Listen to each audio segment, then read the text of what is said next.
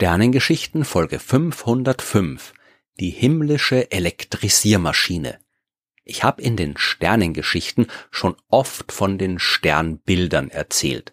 Für die moderne astronomische Forschung haben die keine Bedeutung mehr, aber sehr wohl, wenn es darum geht, die Beziehung zwischen uns Menschen und dem Himmel zu verstehen.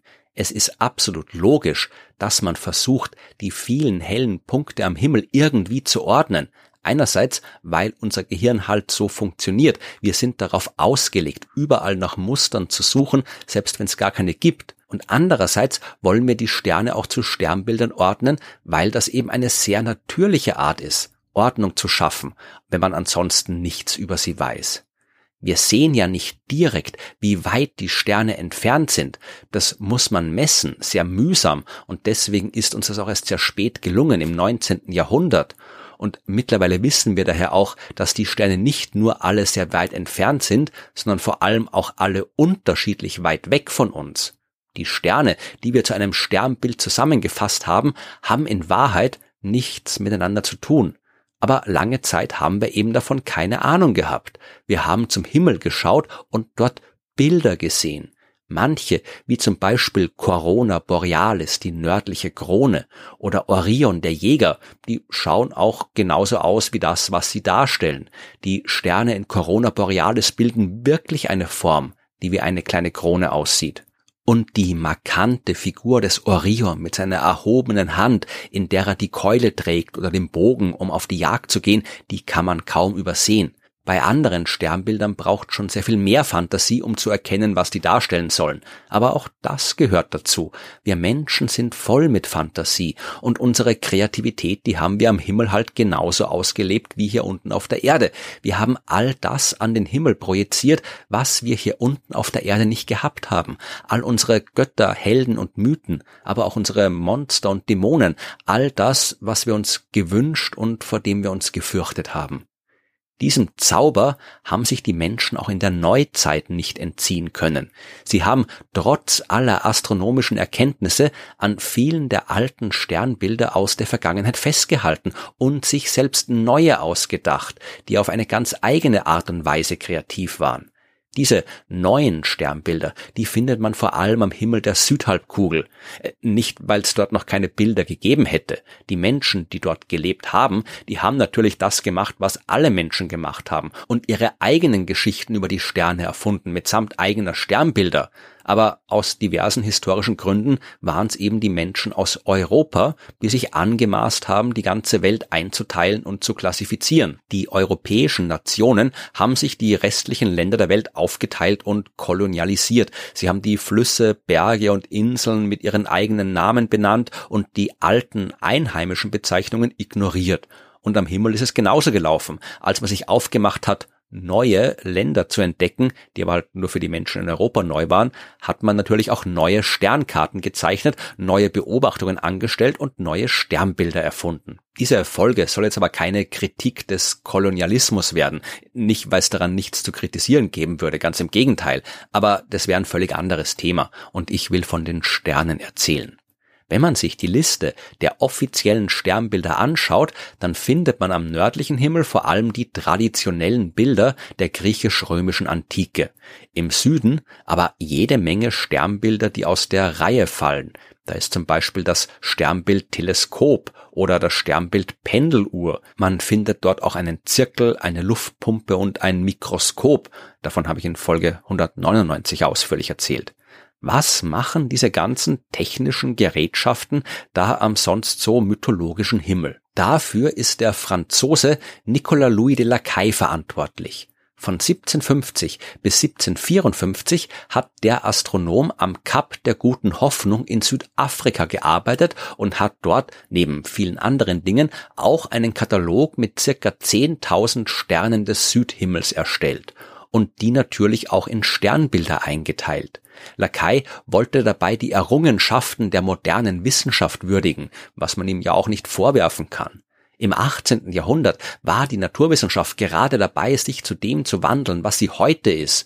Im vorherigen Jahrhundert, da haben Forscher wie Isaac Newton, Galileo Galilei oder Johannes Kepler das Fundament geschaffen, auf dem sich eine objektive mathematische Betrachtung der Natur entwickeln hat können. Die haben den Startpunkt gesetzt, durch den sich die Wissenschaft von der Religion und der Philosophie loslösen hat können und zu Lacais Zeit war man mittendrin in diesem neuen Abenteuer beim Verstehen der Welt. Und so wie die Menschen in der Antike versucht haben, Sinn in den Sternen zu finden, indem sie dort Götter und Helden auftreten haben lassen, wollte Lakai eben die neuen Protagonisten der Sinnsuche verewigen, nämlich die wissenschaftlichen Instrumente. Er war aber nicht, und jetzt sind wir nach dieser langen Vorrede endlich beim Thema angelangt, er war nicht für die Elektrisiermaschine verantwortlich die stammt von Johann Ellert Bode, einem deutschen Astronom, der noch ein Kleinkind war, als Lakai in Südafrika die Sterne beobachtet hat. Bode, der hat auch jede Menge wichtige astronomische Arbeiten gemacht. Zu seiner nachhaltigsten gehört aber sicherlich auch die Uranographia aus dem Jahr 1801. Dieser Himmelsatlas, der scheint noch aus einer anderen Zeit zu stammen. Der enthält zwar die neuesten astronomischen Daten und Sternpositionen, die aber gleichzeitig in prächtigen und künstlerischen Bildern dargestellt sind. Die Uranographie, die enthält nicht nur nüchterne Punkte und Linien, sondern auch Zeichnungen all der Götter, Helden, Tiere, Monster und sonstigen Dinge, die Menschen in den Sternen gesehen haben. So wie in der Uranographie ist der Himmel früher immer wieder dargestellt worden und danach immer seltener. In diesem Werk des Übergangs von Fantasie zu reiner Kartografie da findet man die Elektrisiermaschine.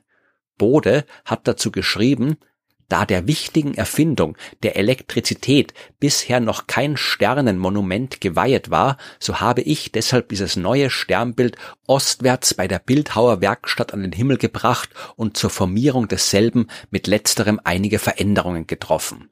Oder, bisschen moderner ausgedrückt, Bode wollte ganz im Sinn von Lakai auch die Elektrizität am Himmel verewigt sehen. Zu Lakais Zeiten war dieses Phänomen vielleicht noch nicht so relevant, aber mittlerweile war klar, dass das etwas ist, mit dem sich die Naturwissenschaft auf jeden Fall sehr intensiv auseinandersetzen muss. Man hat immer größere und bessere Maschinen gebaut, um die Elektrizität zu verstehen. Die elektrische Maschine oder Machina Electrica, wie Bode das Sternbild offiziell genannt hat, die war eine davon. Im Wesentlichen war das ein elektrostatischer Generator, bei dem eine große Scheibe gedreht wird und dabei an einem anderen Material reibt. Genauso wie man auch einen Luftballon elektrostatisch aufladen kann, wenn man ihn zum Beispiel an einem Wollpulli reibt, nur halt in sehr viel größerem Maßstab. Mit den elektrischen Maschinen hat man zum Beispiel Funken über überraschend große Strecken springen lassen können und man hat jede Menge spektakuläre Experimente und wichtige Forschung damit gemacht. Und wenn am Himmel schon eine Luftpumpe und eine Pendeluhr zu finden ist, warum dann nicht auch eine elektrische Maschine? Bei der Erstellung seines Himmelsatlas hat Bode also einen kleinen Teil des Sternbilds Fornax abgeknapst. Das ist übrigens das Sternbild, das auf Deutsch chemischer Ofen heißt, auch eins von Lakai. Und äh, diesen Teil hat er mit einem weiteren kleinen Stückchen vom Sternbild Skulptor, auf Deutsch die Bildhauerwerkstatt, zum Sternbild elektrische Maschine zusammengefasst. In seinem Atlas ist dann auch ein schönes Bild dieser Maschine zu sehen. Und weil Bode durchaus ein bekannter Astronom war und die Uranographie ein sehr einflussreiches Buch, sind viele andere dann zu einem Beispiel gefolgt und haben die Maschine in ihre eigenen Karten übernommen. Damals gab's ja noch keine Standardisierung am Himmel. Alle haben sich die Sternbilder nach Gutdünken ausgedacht, auch wenn man schon den einflussreichen Sternkatalogen und ihren Sternbildern gefolgt ist. Aber wenn man sich gedacht hat, hm, eine elektrische Maschine wird da noch gut hinpassen, dann hat man eben einfach eine definiert und fertig. Im Lauf des 19. Jahrhunderts findet man die elektrische Maschine immer wieder in Sternkarten und Himmelsgloben. Und wenn man sich die bildlichen Darstellungen anschaut, kann man auch schön verfolgen, wie sich die Technik weiterentwickelt hat. Es sind ja immer neue Maschinen gebaut worden, immer besser mit viel mehr Extras und die hat man dann natürlich auch auf den Himmelskarten eingezeichnet aber nicht auf allen. Viele, die haben Bodes elektrische Maschine auch einfach ignoriert was vermutlich auch daran gelegen ist, dass er sich eine ziemlich unaufregende Stelle dafür ausgesucht hat. Die vier hellsten Sterne in der elektrischen Maschine, die sind mit freiem Auge kaum zu sehen, und auch sonst war aus damaliger Sicht nichts sonderlich Dramatisches dort zu finden. Aus dem Fornax hat sich Bode die Sterne Nyphonakis und Myphonakis genommen. Die sind circa 370 und 320 Lichtjahre entfernt. Beide sind noch recht jung und Myphonakis könnte von einer Scheibe aus Staub und Asteroiden umgeben sein, was auch ein Zeichen ist, dass es dort vielleicht Planeten gibt. Aber ansonsten hat die moderne Forschung noch nicht viel finden können dort. Von Sculptor sind Pi Sculptoris und Tau Sculptoris zur Maschine gewandert, zwei Doppelsterne, die ansonsten auch nicht weiter aufgefallen sind. Im Laufe der Zeit hat die elektrische Maschine immer mehr Fans verloren. Gegen Ende des 19. Jahrhunderts taucht sie kaum noch irgendwo auf und als dann 1930 die heutigen offiziellen Sternbilder für die ganze Astronomie vereinheitlicht und verbindlich festgelegt worden sind, ist die Elektrisiermaschine nicht berücksichtigt worden. Fornax und Skulptor haben ihre ursprünglichen Grenzen zurückgekriegt und der Himmel muss weiterhin ohne Elektrogenerator auskommen.